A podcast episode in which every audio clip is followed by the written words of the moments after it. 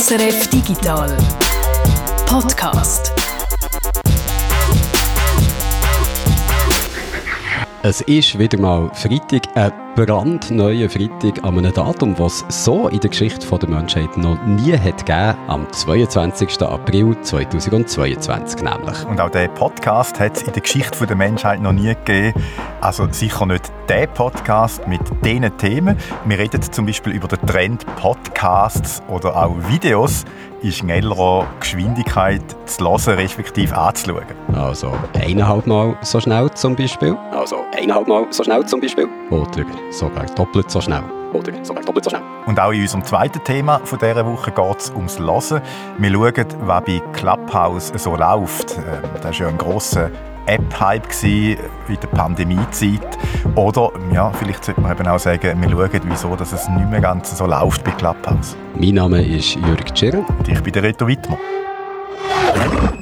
News haben wir auch diese Woche. Diesmal geht es um Netflix. Netflix hat seine Zahlen präsentiert und die sehen nicht so gut aus, wie sie auch schon haben ausgesehen haben, Guido? Ja, und entsprechend sind sie dann auch an der Börse abgestraft worden, haben einen ziemlichen Taucher gemacht dort in, de, in diesen Tagen seit der Ankündigung. Und der Grund für das ist, dass sie das erste Mal in der Geschichte von Netflix haben müssen einen Rückgang von ihren Abonnentinnen und Abonnenten melden. Ähm, sonst ist das immer noch so ein bisschen gestiegen und jetzt ist es äh, im letzten Quartal Quartal haben sie 200'000 weniger äh, Subscriber gehabt als, als im Quartal vorher.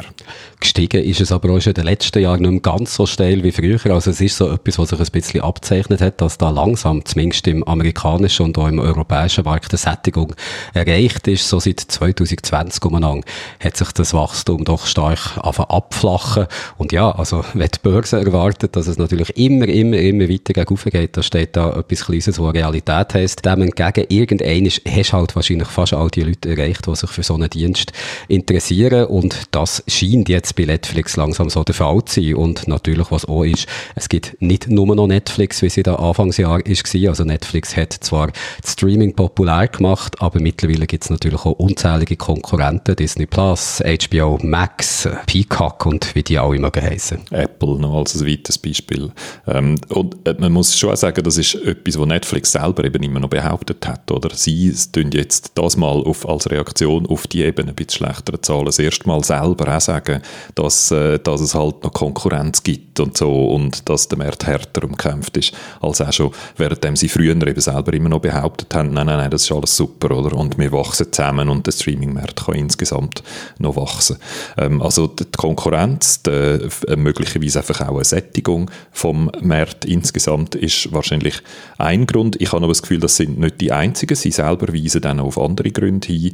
Einen ganz konkreten ist einfach der Krieg in der Ukraine. Ähm, Netflix hat sich aus dem russischen Markt zurückgezogen und hat durch das auf einen Schlag sehr viele russische Abonnentinnen und Abonnenten verloren und das schlägt sich jetzt bereits nieder in diesen Zahlen. Sie selber sagen, sie hätten immer noch ein Plus können ausweisen wenn, äh, wenn die russischen Abonnentinnen und Abonnenten nicht verloren gegangen wären, hätten dann aber wahrscheinlich im Q2 oder in einem der Folgequartal dann trotzdem vielleicht müssen einen Rückgang wegstecken ich glaube, 700.000 Abonnenten, Abonnentinnen sind die zu Russland weggefallen sind. Und da, ja, klar sieht man, wenn man ein Minus von 200.000 hat, dann hat das sicher stark auch mit denen zu tun. Es ist aber, wie du gesagt hast, äh, gibt verschiedene Gründe. Etwas ist sicher auch die Inflation im Moment in Amerika. Also alles wird teurer, Benzin wird teurer, Essen wird teurer. Etwas, was wir hier vielleicht nicht ganz so spüren, aber viele Haushalte in Amerika sich jetzt natürlich überlegen, ja, brauche ich wirklich das Streaming-Abo bei Netflix noch?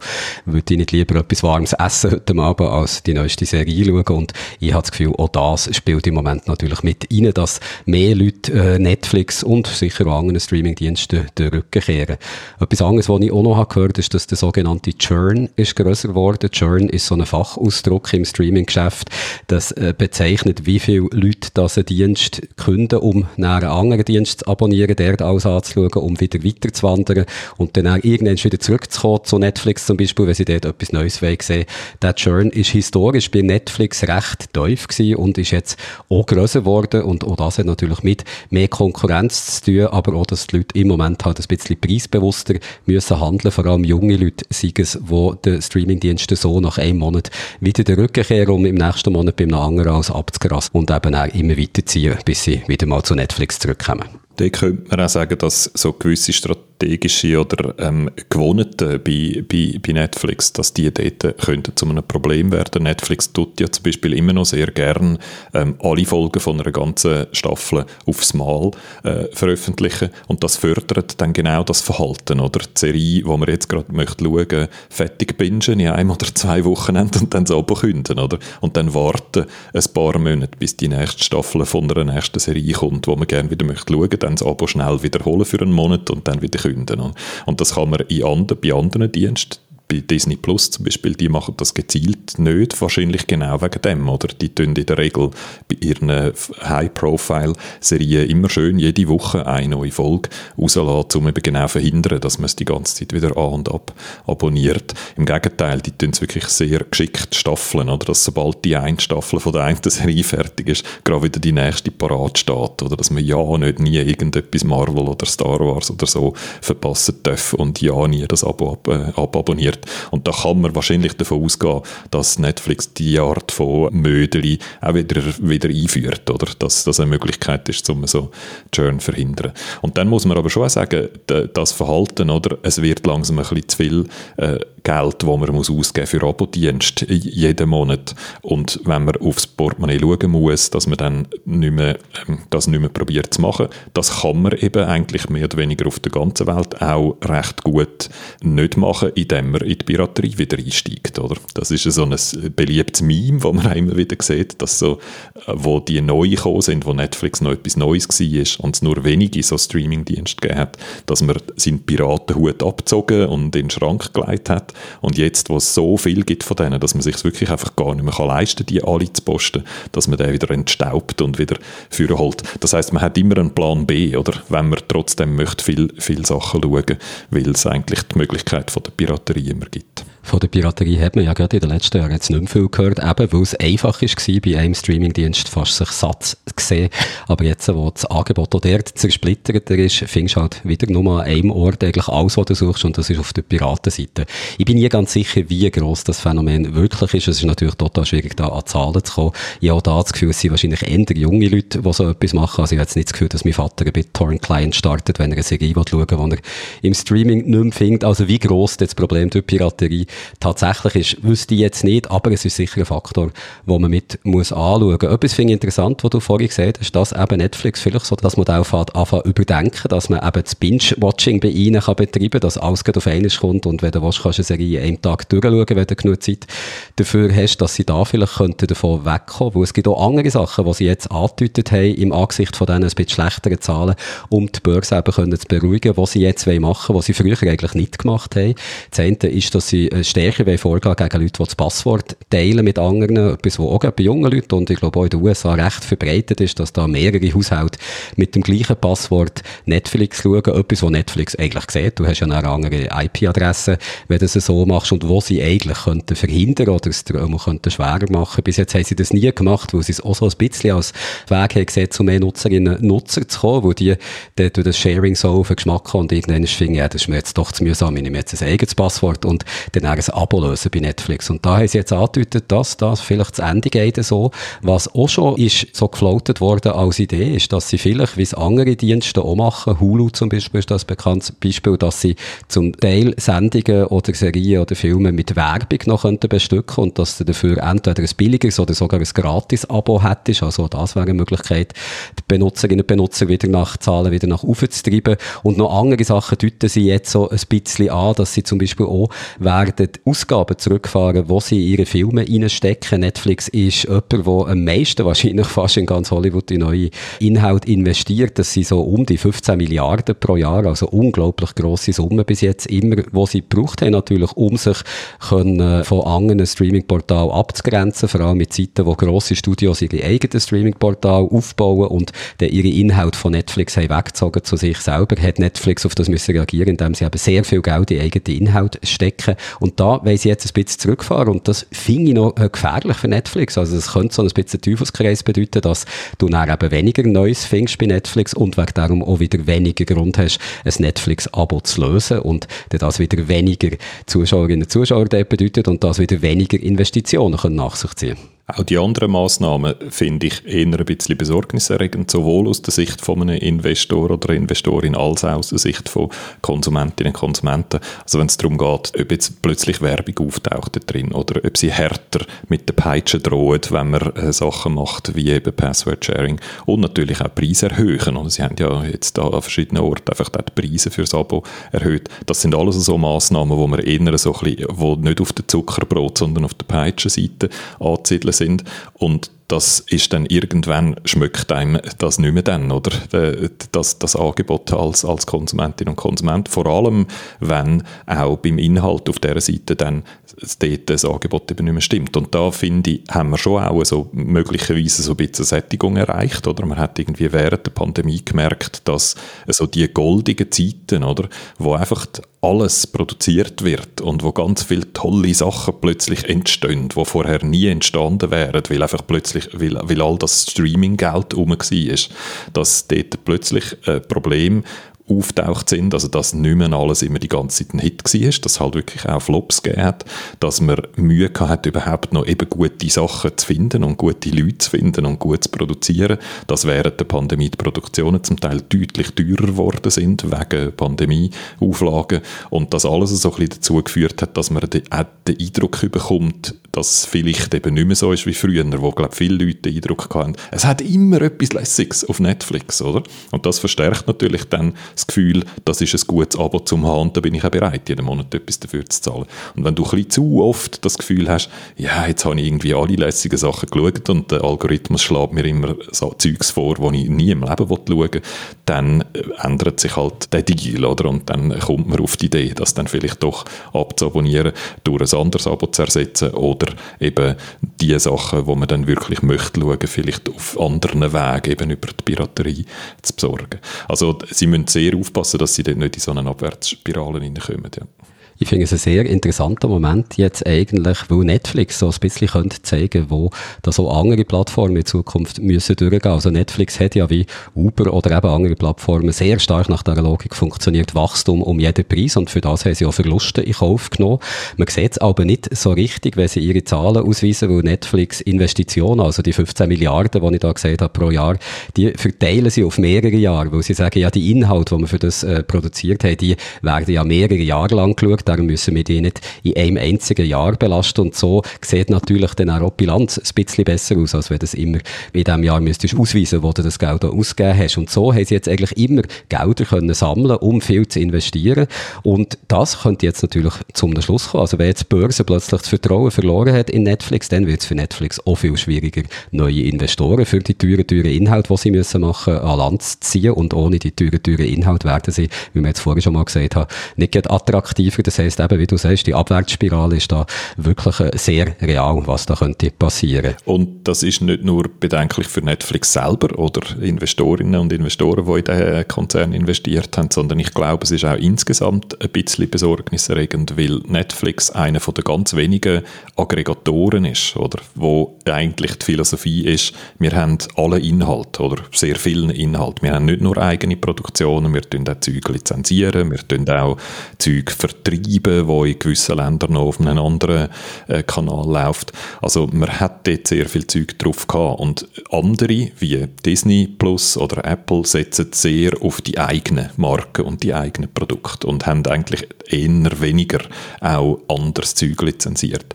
Das heißt, für viele ist es so bis jetzt eigentlich Netflix Plus ein, ein gutes Handeln gewesen, oder? Du hast zwei Dienste. Du hast einerseits Netflix, weil mehr oder weniger alles dort ist, und dann hast du noch einen anderen Dienst, weil etwas ganz Bestimmtes dort drauf ist, was dir sehr, sehr wichtig ist. Und wenn der Aggregator wegfällt, dann bedeutet das dann vielleicht, dass du eben mit diesen zwei Abo nicht mehr durchkommst, sondern dass du dann vielleicht drei oder vier Abos brauchst, und, äh, um noch all das zu können zu schauen, was du willst schauen. Und das bedeutet wahrscheinlich, dass es teurer wird für dich am Ende des Monats, dann vielleicht eben dir wieder nicht mehr leisten kannst.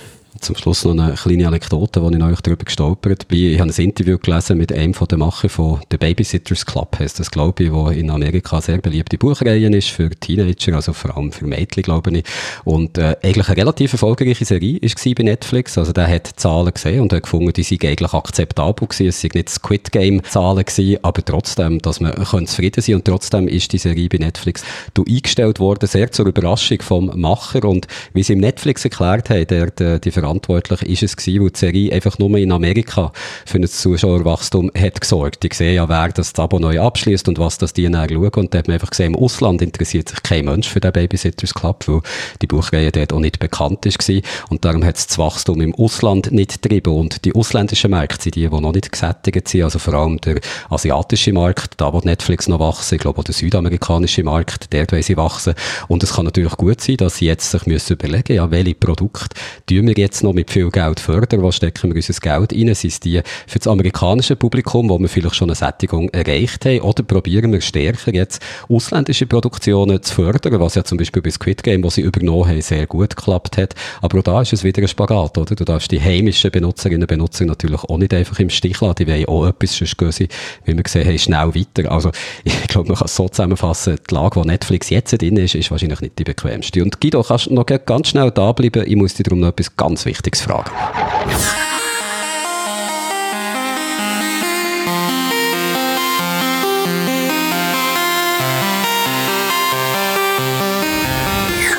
Herzlich willkommen im nächsten Beitrag, Guido. Und jetzt zu meiner wichtigen, wichtigen Frage, nämlich, wann hast du das letzte Mal die App Clubhouse gebraucht? Äh, noch gar nie. ist jetzt nicht die Antwort, die ich erwartet hätte, aber es überrascht mich, ehrlich gesagt, nicht besonders. Ich hätte gedacht, du sagst, ja, vor einem Jahr hast du mal reingeschaut und seitdem ich sie nicht mehr gross aufgetan. So ist es mir auf jeden Fall gegangen. Ich habe Clubhouse dann, was für Schlagzeilen hat gesorgt, mal abgeladen, habe, glaube ich, dank jemandem aus unserer Discord-Community sogar eine Einladung bekommen, um es zu brauchen. Habe zwei, drei Mal reingeschaut und es dann links liegen. Für alle, die vielleicht gar nicht genau wissen, was Clubhouse eigentlich ist, das ist eine sogenannte Social Audio App, ein soziales Netzwerk, wo der E-Räum, Clubhouse sagt dem so, wo der E-Räum live mit anderen kannst diskutieren, also ohne Bild, einfach nur per Audio. Jeder, jede kann bei Clubhouse selber spontan so einen Raum aufmachen, auch bestimmen, wer das der Moderator, Moderatorin soll sein und die können dann wiederum verschiedene Leute im Publikum zu Wort erteilen oder auch ausgesuchte Sprecher, Sprecherinnen, die schon vorher sind eingeladen wurden. Das können zum Teil sehr grosse Publika sein, bis zu 8000 Leute kann so ein Raum gross sein und gerade am Anfang, wo Clubhouse eben vor einem Jahr so für Schlagzeilen hat gesorgt, dass ja immer wieder Prominente in so Räumen auftaucht in den USA, etwa der Elon Musk oder in Deutschland der Thomas Gottschalk. Und ich glaube, es ist da noch wichtig zu erwähnen, also äh, auf jeden Fall fast so wichtig wie der Thomas Gottschalk. äh, die Diskussionen, die dann bei Clubhouse stattfinden, die sind einmal mindestens ursprünglich nicht aufgezeichnet worden. Also sind etwas sehr Flüchtiges oder es findet einfach statt, äh, wie ein Radiosender äh, zum Beispiel oder eine Podiumsdiskussion und wenn es gesendet ist, dann ist es gesendet und man kann es nicht noch x-fach äh, nachhören später.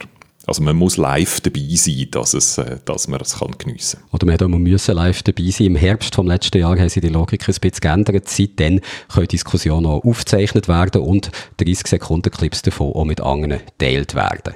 Clubhouse, das noch zur Anmerkung, gibt seit dem Frühling 2020, aber so richtig durchgestartet ist es eben erst vor einem Jahr und das hat dann etwa so getönt. Clubhouse. It's the hottest new social media app out there. The hottest social media app that's out right now. Diese App hat quasi über Nacht einen Hype ausgelöst. Der Hype um die Clubhouse-App. Es ist gerade das Hype-Thema in den sozialen Netzwerken.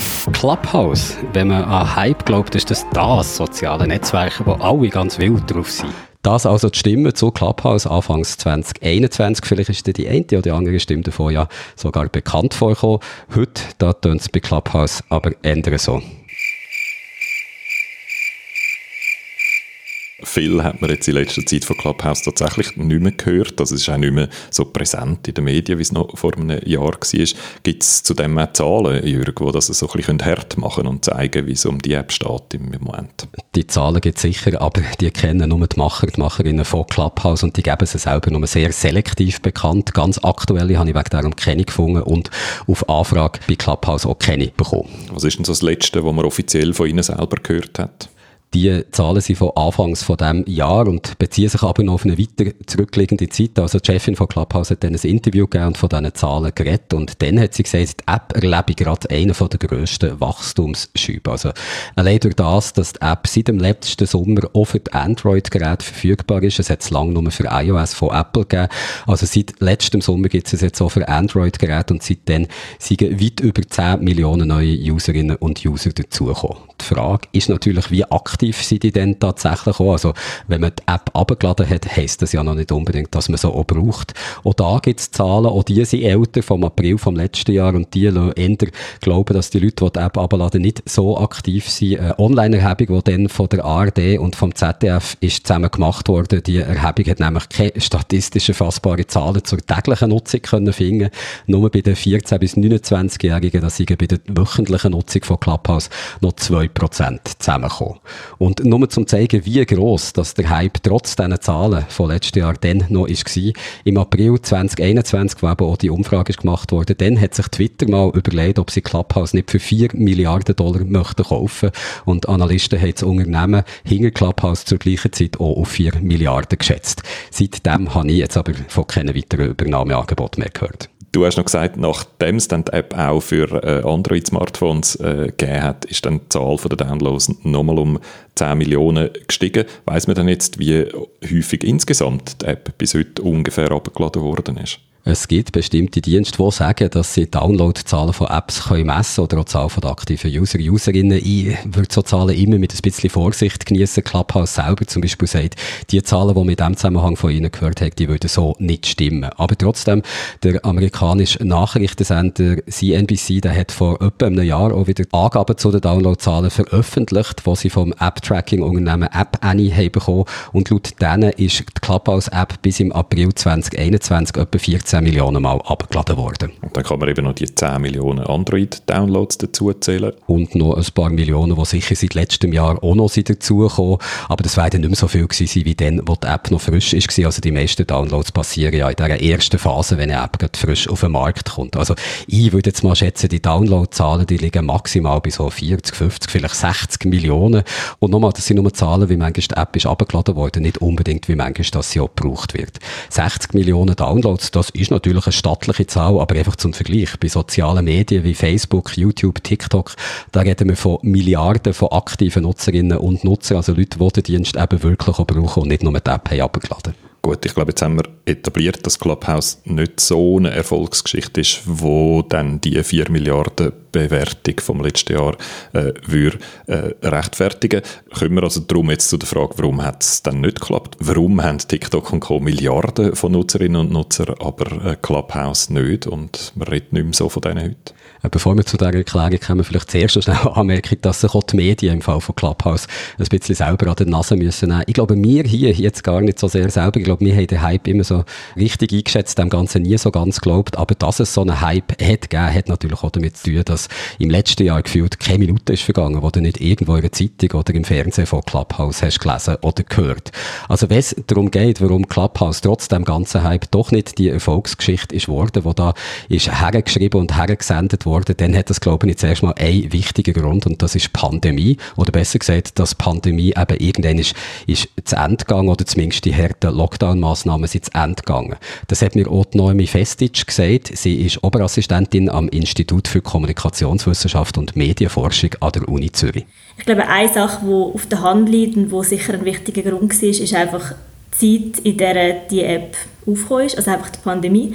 Ich glaube, die Zeit war halt prägt von einer gewissen Sehnsucht nach sozialem Kontakt und auch von einer gewissen vielleicht Sehnsucht nach etwas Neuem, wo man in dieser Zeit halt einfach nicht die Möglichkeit hatte zu erleben, weil man nicht reisen konnte, nicht an Veranstaltungen teilnehmen und so weiter. Und darum glaube ich, hat so eine App, die halt solche digitale Räume geschaffen hat, wo man hat in Kontakt treten, in direkten Kontakt mit Menschen, wo man sonst vielleicht auch nicht so unbedingt den Austausch hat, einfach einen Nerv getroffen. Darum ist es, glaube ich, einfach auch so ein bisschen vielleicht das Pendant zu Bananenbrot und Sauerteig ansetzen. also ein klassisches Pandemiephänomen und so wie irgendwann niemand mehr Lust hat, ständig Bananen oder Sauerteigbrot zu backen, wenn man doch wieder nach draußen gehen kann, so ist auch das Interesse an der App Clubhouse stark zurückgegangen. Irgendwann ist es vorbei gewesen, irgendwann ist der Lockdown aufgelöst worden. Massnahmen gelockert worden, man konnte wieder rausgehen und es hat halt niemand mehr so groß Lust gehabt, daheim sitzen und sich anhören, warum Blockchain ein next big thing ist oder so etwas.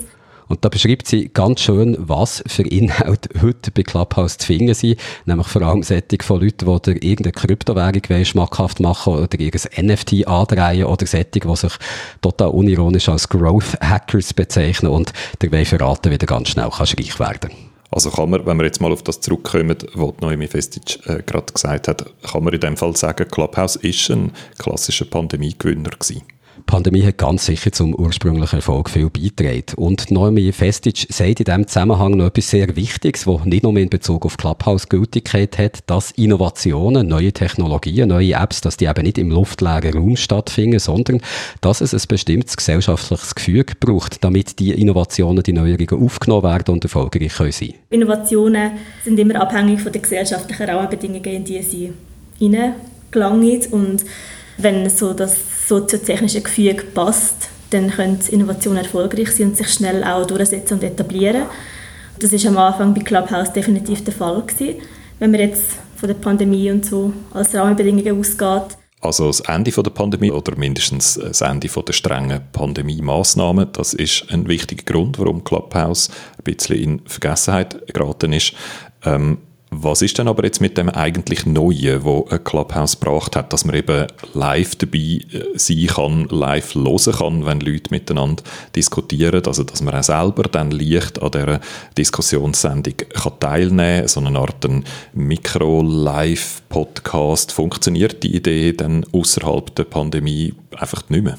Also ein soziales Netzwerk, wo live mit anderen kannst reden oder einfach nur anderen kannst zulassen, das hat sicher sehr gut zur Pandemie und zur Lockdown-Phase gepasst, weil du hast draussen keine Leute können treffen, um eine Zeit lang nicht und hast wahrscheinlich im Homeoffice geschafft und dort vielleicht auch keine Lust gehabt, dir etwas anderes anzulegen als das Pyjama oder einen Trainingsanzug und da hast du einfach nebenbei eine Clubhouse-App laufen, hast ein bisschen etwas können schaffen und hast dich erst noch nicht so einsam gefühlt, weil du eben andere Stimmen hast gehört.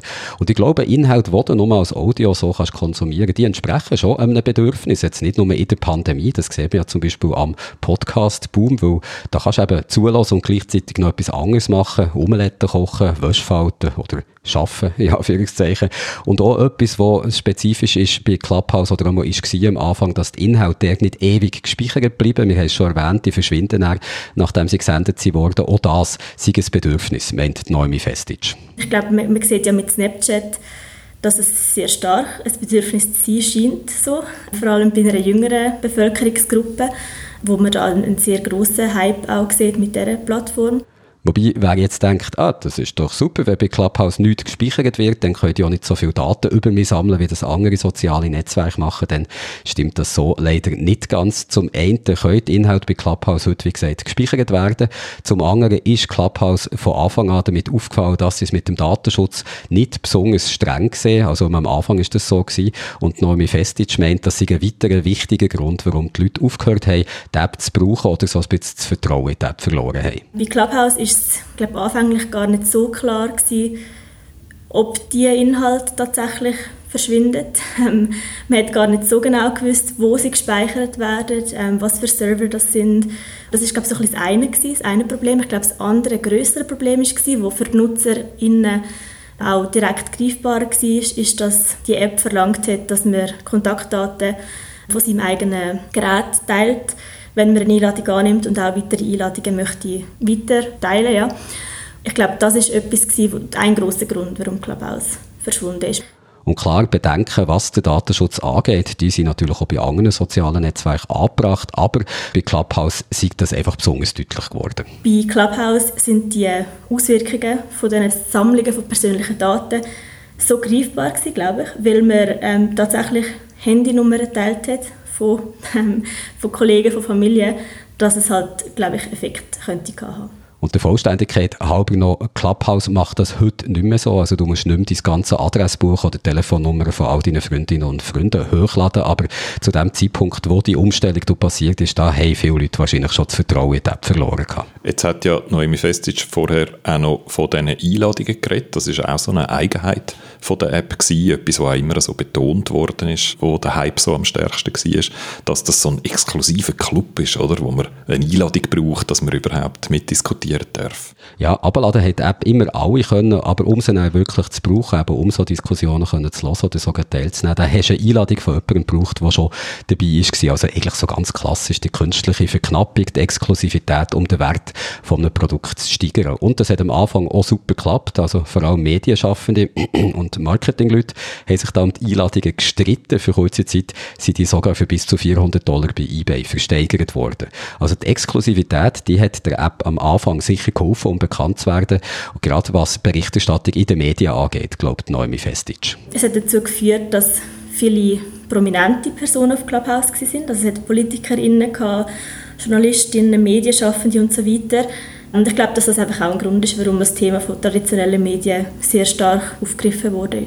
Aber am Schluss ist die Exklusivität nach einem weiteren Wachstum natürlich im Weg gestanden von der App. Darum hat sich Clubhouse im Juli vom letzten Jahr für alle geöffnet, die dort mitmachen wollen und hat so natürlich auch den Reiz vom Exklusiven verloren.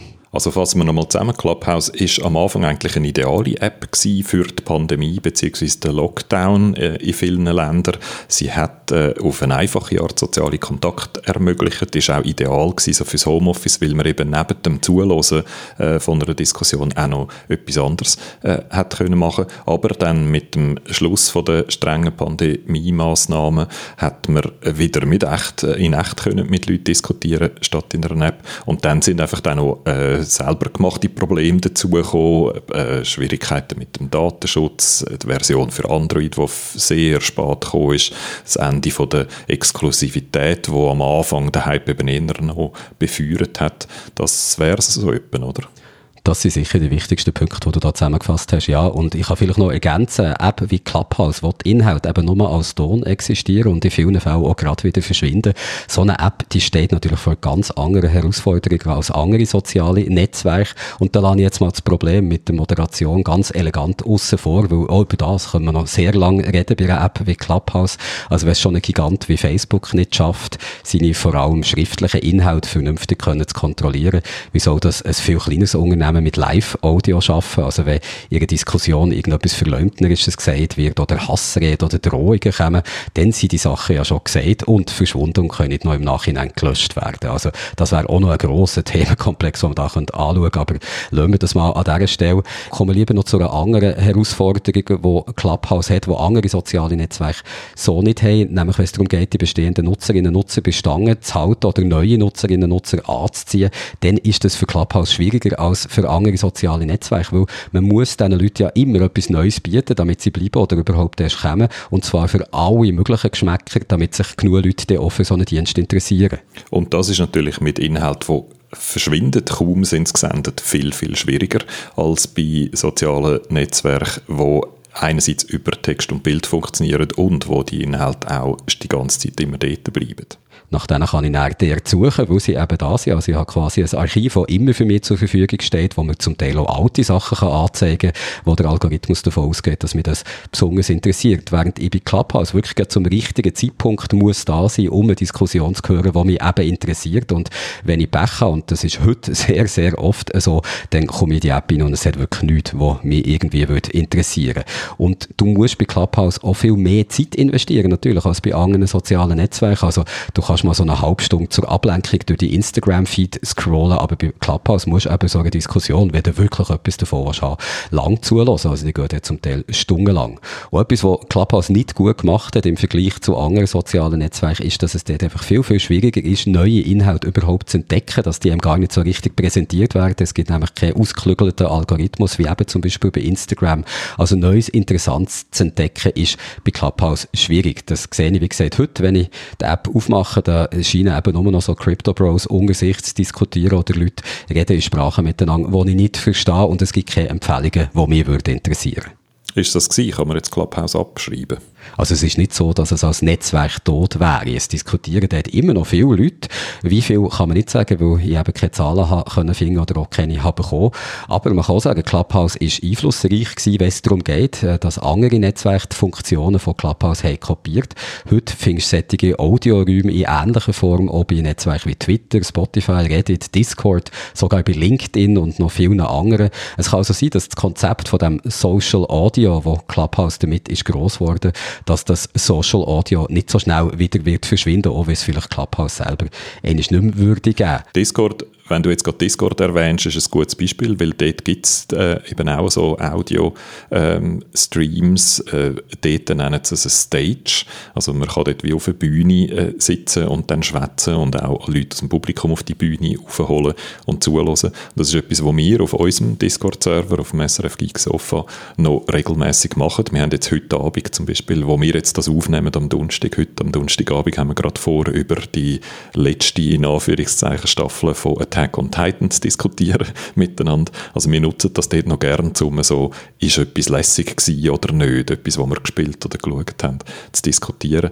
Und ich muss sagen, ich finde das eigentlich sehr interessant, aber es hat eben all die Probleme, oder es hat das Problem, dass alle zum gleichen Zeitpunkt müssen dann auch Zeit haben und dort sein. Es ist live, es wird nicht aufgenommen, man kann es nicht nachhören, es ist schwieriger zum äh, finden und moderieren. Und bei Discord, dunkt mich, funktioniert es, weil es eben eins von vielen Features Feature ist, oder? Und weil das einfach etwas ist, was man ab und zu mal noch macht, aber nicht das, was man meistens macht auf dem Server, wo man vor allem eigentlich in Textform miteinander chattet. Und so ist es wahrscheinlich auch bei den anderen, die das Feature kopiert haben, oder? Dass es einfach ein Feature ist von vielen und die anderen wahrscheinlich wichtiger und breiter sind als die eher nischige Anforderung von dem Social Audio. Und die App, wie Clubhouse, die eben gefunden hat, das ist unser einziges und wichtigste und zentrale Feature, dass die dann so sozusagen bewiesen haben, dass das nicht langt. Ja, dass, wenn dein einzige Feature ist, einfach wirklich nicht genug ist. Und ich glaube, wenn es um einen momentanen Zustand von Clubhouse geht, dann ist vielleicht eine Anekdote am vielsagendsten, wo ich vor kurzem bin drüber gestolpert. Nach dem Angriffskrieg auf die Ukraine sind in Russland ja die meisten sozialen Medien gesperrt worden, damit sich die Russinnen und Russen dort nicht mehr über den Krieg können austauschen können. Nur Clubhouse ist dabei anscheinend vergessen gegangen, weil nicht einmal mehr die russischen Zensoren haben daran gedacht, dass es die App überhaupt noch gibt. Das klingt jetzt fast so schön, als dass sie wahr kann sein, die Anekdote. Das passt jetzt ein bisschen zu gut.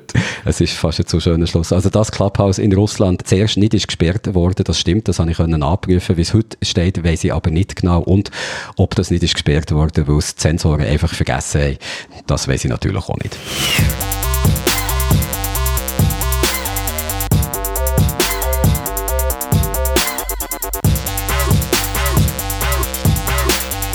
Redo, nachdem ich vorhin eine wichtige Frage für Guido hatte, würde ich an dieser Stelle gerne eine Umfrage machen und der einzige Teilnehmer bist du. Das wird also sehr repräsentativ. die repräsentativste Studie, die man sich vorstellen kann. Aber keine Angst, ich will nichts Peinliches von dir wissen. Nur die Antwort auf eine Frage. Mit welcher Geschwindigkeit hörst du Podcasts? So wie zum Beispiel der hier. Also ganz normal, mit einfacher Geschwindigkeit oder wagst du es vielleicht, um mal ein bisschen nach oben zu drehen, eineinhalbfache Geschwindigkeit oder sogar noch schneller. Ich habe das letzte Mal auf anderthalbfach gemacht, tatsächlich, weil ich irgendwie in einer bestimmten Zeit das haben müssen lassen und dann ist es nur mit anderthalbfach gegangen. Aber sonst normal, ich würde sagen, zu 95 Prozent lasse ich normale Geschwindigkeit. Also so, wie sie denkt ist beim, beim Aufnehmen. Und damit man sich so ein bisschen ein Bild kann machen kann, wie das tönt, normal, das wisst ihr, wie es tönt, aber wie eineinhalbfache Geschwindigkeit tönt und wie zweifache, sogar dreifache und vierfache. Also das hier ist der Anfang von diesem Beitrag in eineinhalbfache Geschwindigkeit. Und klar, das stimmt natürlich nur für die, die den Podcast hier in normalem Tempo hören. Also, eineinhalbfach. Reto, ich würde an dieser Stelle gerne eine kleine Umfrage machen und der einzige Teilnehmer bist du. Und jetzt das Gleiche nochmal, aber diesmal in doppelter Geschwindigkeit. Reto, ich würde an dieser Stelle gerne eine kleine Umfrage machen und der einzige Teilnehmer bist du. Und jetzt noch im dreifachen Tempo. Reto, ich würde an dieser Stelle gerne eine kleine Umfrage machen und der einzige Teilnehmer bist du. Und jetzt noch vierfach. Und der jetzt die, die den Podcast vielleicht eh auch schon verdoppelt hören, die haben es quasi achtfach gehört. Also da ist dann wirklich nur noch irgendwie Gugus, oder? Aber mit Übung könnte es so weit kommen, dass die Texte, jedenfalls, wenn sie nicht zu komplex sind, eben sogar in vierfacher Geschwindigkeit noch verstehst. Und es gibt Leute, die sogar mit noch viel, viel schnelleren Geschwindigkeiten klarkommen, aber zu denen kommen wir dann noch. Da bin ich sehr gespannt. Und es ist ja ein bisschen so, ich habe jetzt gesagt, ich lasse mit normaler Geschwindigkeit äh, und eben nicht anderthalbfach oder doppelte Geschwindigkeit. Ich habe irgendwo das Gefühl, ich bin da fast so ein bisschen eine Ausnahme. Es ist sehr schwierig, das irgendwie können hart zu machen, ob du Ausnahme bist oder nicht. Also wie viele Leute das jetzt mit welcher Geschwindigkeit hören. Ich zum Beispiel höre Podcasts eigentlich immer mit anderthalbfacher Geschwindigkeit. Videoinhalt schaue ich aber eigentlich fast immer auf normale Geschwindigkeit. Also ich würde jetzt nie einen Film irgendwie beschleunigt schauen oder eine Serie. YouTube-Videos manchmal schon. Aber du siehst schon, es gibt so viele Möglichkeiten, so viele verschiedene Orte, wo man die Sachen eben hören kann. Also Podcast lässt jeder, jede in einer anderen App, auf einer anderen Plattform. Darum ist es sehr schwierig schwierig, da irgendwie an Zahlen herzukommen, die irgendetwas aussagen. Ich habe bei Spotify mal nachgefragt, eine von der grösseren Plattformen, wo die Leute Podcasts hören, also Speed Listening heisst das, wenn man Podcasts schneller hört übrigens.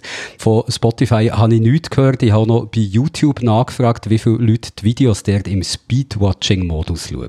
Also Speedwatching heisst, wenn du Videos schneller schaust, Speed Listening, wenn der Audio-Inhalt schneller los ist. Ich bin übrigens auch noch auf den Ausdruck Podfasters gestoßen draussen. Extra für Leute, die sich einfach Podcasts schneller anhören, also wie Podcaster, aber faster, Podfaster. Und das ist so ein dummes Wort, dass ich hier möchte befehlen, dass das nie, nie, nie jemand brauchen darf also wir haben es jetzt gar nicht erst gesagt, das ist wirklich total bescheuertes Wort. Vergessen alles, was ihr in den letzten paar Sekunden habt gehört. Aber zurück zu den Zahlen, wie viele Leute eben Speedwatching und Speedlistening machen.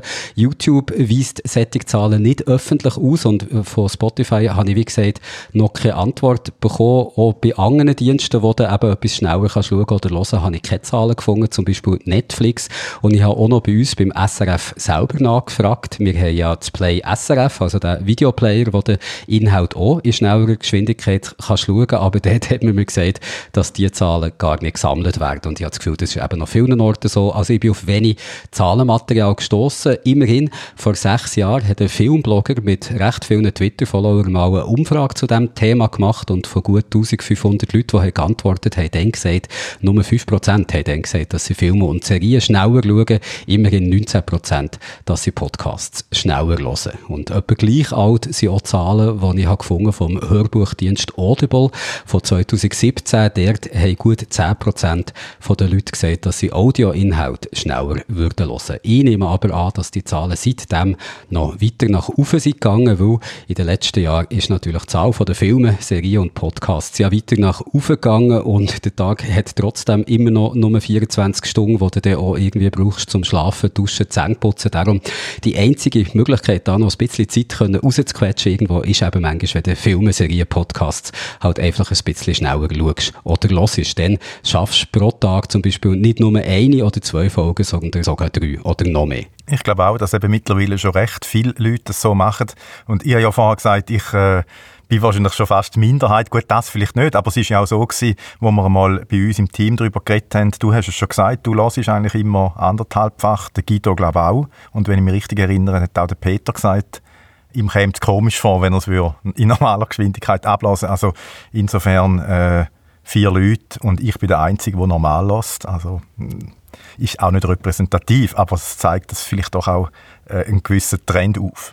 Aber für mich ist da irgendwo fast ein, ein Verbrechen, wenn man jetzt die Sachen, so einen Podcast einfach schneller lässt, weil ja die Leute, die den Podcast ja machen, also zum Beispiel mir jetzt auch, wir, ja, die überlegen sich ja auch irgendwie etwas und äh, stecken Arbeit rein und dann macht man dann einfach etwas Eigenes daraus oder, oder es tönt ja dann auch anders, oder? Also eigentlich ist das auf eine Art nicht so ganz fair.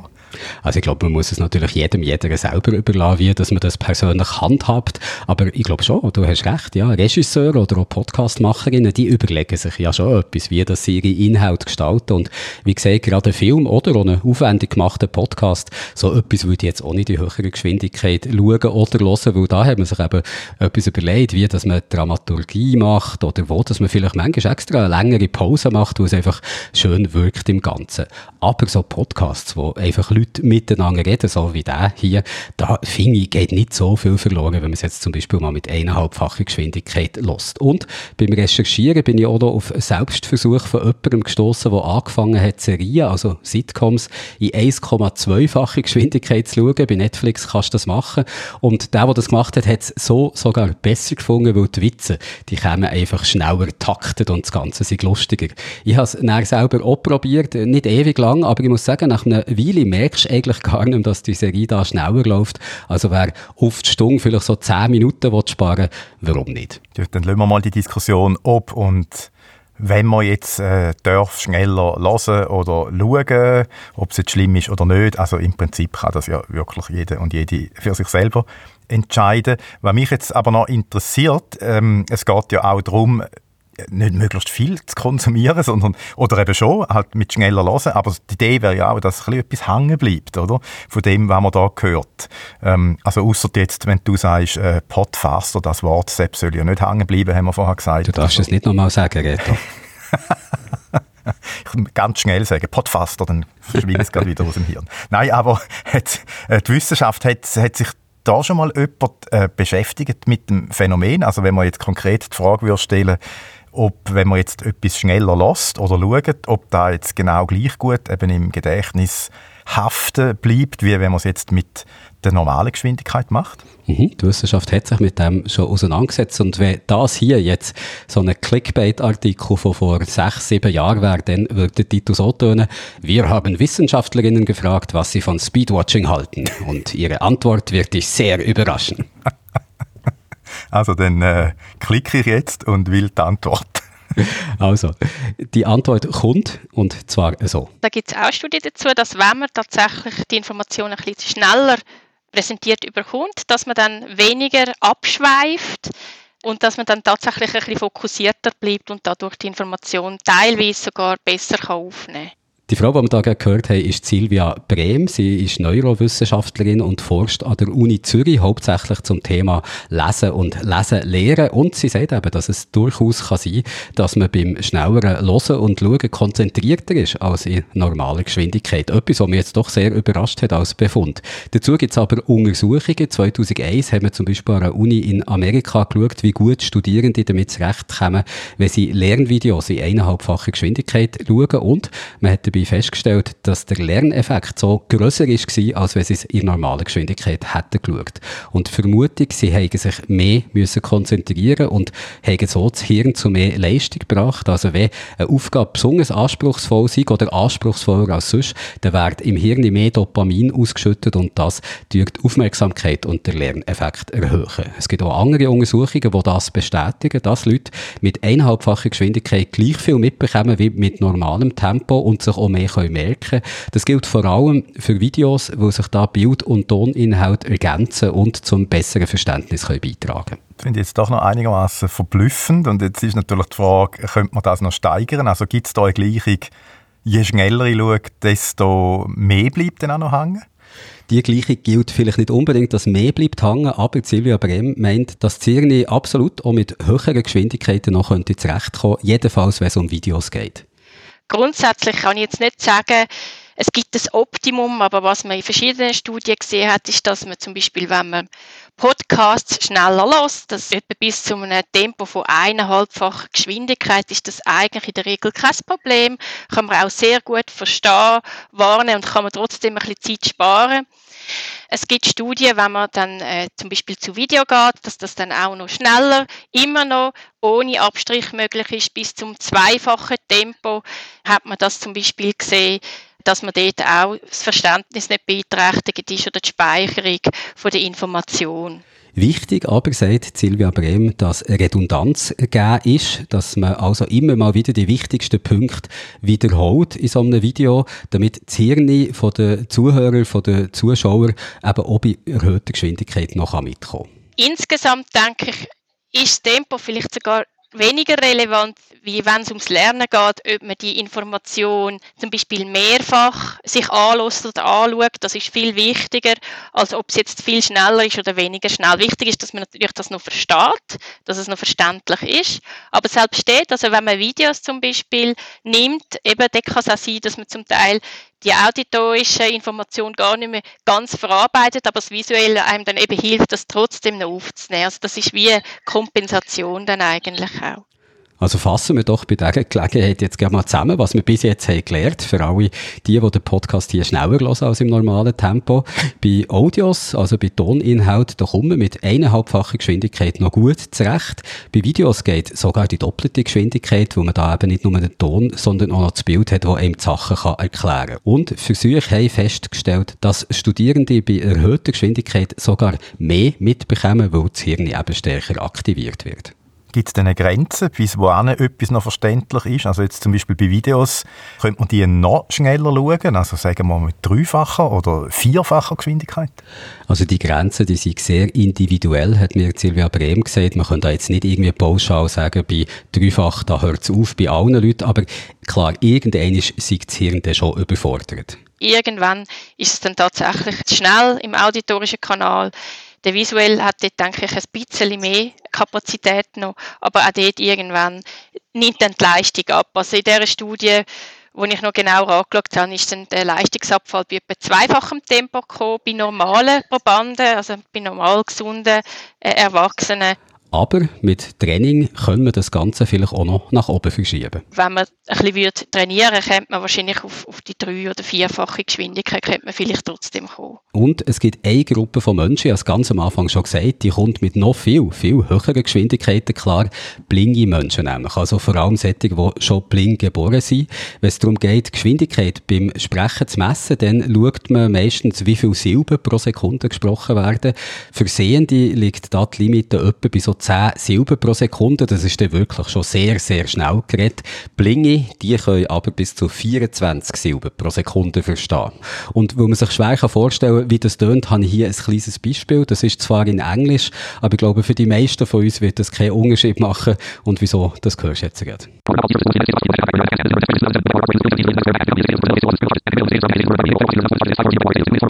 Jetzt muss man aber doch noch sagen, was das genau geheissen hat.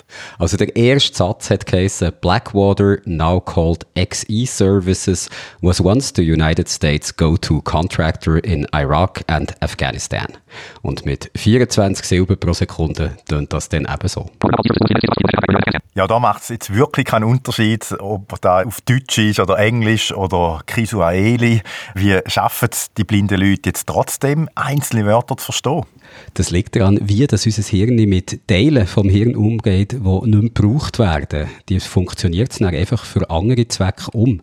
Und weil bei Blingen der Teil vom Hirn, der sonst für die Sehen zuständig ist, keinen Zweck hat, wird der zumindest teilweise vom Sprachzentrum übernommen. Das hat mir Silvia Brehm so erklärt. Gerade auch bei blinden Personen hilft wirklich auch das visuelle System dann, die Information zu verarbeiten, wenn man auditorisch etwas hört. Also da kommen dann Hirnregionen dazu, wo eine Art bei blinden Personen sonst so nicht benutzt werden, weil sie die visuelle Information ja gar nicht können wahrnehmen können. Und da gibt es dann tatsächlich Veränderungen im Hirn, dass die Regionen dann wirklich auch helfen, die auditorische Information oder auch taktile Informationen zu verarbeiten, die darum sehr, sehr schnell können werden auch in dieser Verarbeitung. Ich fasse mal zusammen, über was wir bis jetzt geredet haben. Wenn wir uns etwas mit erhöhter Geschwindigkeit anschauen, kann das durchaus äh, nützlich sein. Also klar, wir sparen Zeit, aber wir können uns eben auch die Inhalte zum Teil dann noch besser merken. Aber klar, irgendwann ist Schluss bei Videoinhalten so, so ab der doppelten Geschwindigkeit. Dort äh, bringt es dann keinen positiven Effekt mehr. Aber mit Training können wir die Grenze vielleicht dann gleich noch ein bisschen äh, nach oben verschieben. Und das ist auch das Fazit, das Silvia Brehm zieht, dass eben schnelleres Hören, Schauen durchaus seine Vorteile kann. Grundsätzlich denke ich, kann es ein Vorteil sein und bis eineinhalbfache Geschwindigkeit in der Regel ist es mit wenig oder kein Einbußen zu verbinden. Und wenn man die Zeit dann sogar wirklich nutzt, um mehr Informationen zu schauen oder die Informationen nochmal zu wiederholen, dann ist es vielleicht sogar eben wirklich ein Vorteil. Und das denke mir noch ein wichtiger Punkt, was sie da anspricht. Es geht ja nicht nur darum, in kürzerer Zeit mehr Serien und Podcasts können zu schauen und zu hören. Es geht ja auch darum, wie dass man die schnellere Geschwindigkeit für das Lehren kann nutzen kann. Also gerade zum Beispiel Studierende, die so Lehrvideos von der Unis anschauen. Und wenn man die schneller schaut, dann kann man Zeit sparen und das kann eben ein entscheidender Vorteil sein. Wichtig eben ist, wenn man natürlich über das Lernen redet, das machen ja sehr viele Studierende, die die Lehrinhalte so wollen, konsumieren, dann ist es natürlich einfach so, dass man durch die Zeitersparnis hat man natürlich dann auch mehr Zeit, zum Beispiel sich aktiv dann mit dem Stoff oder mit dem Inhalt auseinanderzusetzen und das ist ganz wichtig für die Speicherung und fürs Lernen. Oder wenn man sagt, man schaut es doppelt so schnell, aber dafür zweimal mit ein bisschen Zeit dazwischen, dass man Sachen richtig kann sich speichern und merken, konsolidieren, sagen wir dem, dann ist das natürlich besser, als wenn man es nur einmal in der Normalgeschwindigkeit schaut. Oder dann hat man tatsächlich mehr gelernt dabei. Und wir haben also auch etwas gelernt, nämlich dass Speedwatching und Speed Listening viel nützlicher sein kann, als man vielleicht so auf den ersten Blick denkt haben. Darum werde ich auch nicht aufhören, Podcasts in eineinhalbfacher Geschwindigkeit zu hören. Wobei, Reto, jetzt äh, kommt so ein Geständnis, mir plagt da häufige Angst und vielleicht kannst du die als Fellow Podcastmacher nachvollziehen. Ich habe Angst, dass ich mich so sehr an die höhere Geschwindigkeit gewöhne, dass ich selber bei der Podcastaufnahme schon mit eineinhalbfacher Geschwindigkeit rede, wo das für mich irgendwie normal geworden ist. Also, dass das Hirn eben auch irgendwie lernt, dass wenn es schneller hört, dass man dann auch schneller muss reden. Ja könnte ja wirklich noch passieren. Hast Silvia Brehm von deiner Angst erzählt und äh, hat sie irgendeine Meinung dazu? Ich habe die Gelegenheit natürlich genutzt, um so auf das anzusprechen, aber leider hat sie mir da auch nicht weiterhelfen Also da wüsste ich jetzt nichts dazu. Ich glaube, es ist mehr einfach dann, dass man dann das Gefühl hat, dass halt das andere dann sehr langsam ist, wie die Normalgeschwindigkeit. Aber ob man dann selber anfängt schneller reden, wäre schon möglich, dass man dann sich wie anpasst, ja, Geschwindigkeit, ja, wenn man das viel häufig macht, ja. Aber da wüsste ich jetzt wirklich nicht dazu. Und da bleibt mir jetzt einfach nichts anderes übrig, als mich immer gut darauf zu konzentrieren, dass ich ja nicht zu schnell rede. Aber nicht zu langsam. Sonst wird's den Leuten noch langweilig. Gut, da hast jetzt auch wieder recht. Darum zum Schluss einfach noch die Frage, wie haltet ihr es eigentlich mit der erhöhten Geschwindigkeit? Also ganz konkret, wie schnell hört ihr diesen Podcast hier und natürlich auch andere Podcasts? Ich mache im Podcast-Channel von unserem Discord-Server eine kleine Umfrage dazu, da können alle mitmachen. Natürlich könnt ihr nicht nur abstimmen, sondern ihr könnt auch noch ausführlich schreiben, wie ihr es macht, wenn ihr das wollt. Das kann man bei Discord, da kann man sich schön auf Diskussionen mit allen anderen einladen. Ein guter Grund also für all die, die noch nie auf unserem Discord-Server waren, da mal vorbeizukommen. Und es geht ganz einfach, neu bei Discord mitzumachen. Alles, was es braucht, ist ein Konto. Das kann man auf discord.com leicht erstellen und dann kann man unseren Server suchen. SRF Geek Sofa heisst der. Und das ist sehr ein feines Sofa. Wir haben eine super Community. Da könnt ihr auch untereinander diskutieren oder mit uns, uns Themen Ideen mitteilen oder auf Fehler hinweisen, wo wir dann natürlich gerne korrigieren. Alles ist möglich. Und ihr könnt natürlich auch einfach über Games, Filme und Serien diskutieren mit uns und mit den anderen Leuten, die ihr auf dem Discord-Server treffen.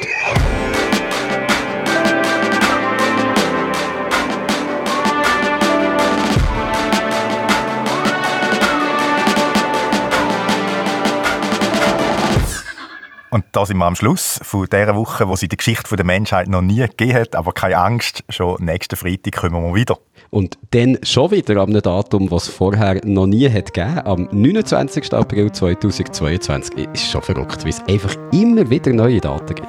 Ich bin jetzt doch nicht mehr ganz so sicher, ob ich da mit diesen Daten wirklich so wahnsinnig spannend finde wie du, Jörg. Darum, äh, ja, ich würde sagen, jetzt hören wir mal auf mit dem und äh, ich sage bis nächste Woche und geniessen den Frühling. Tschüss.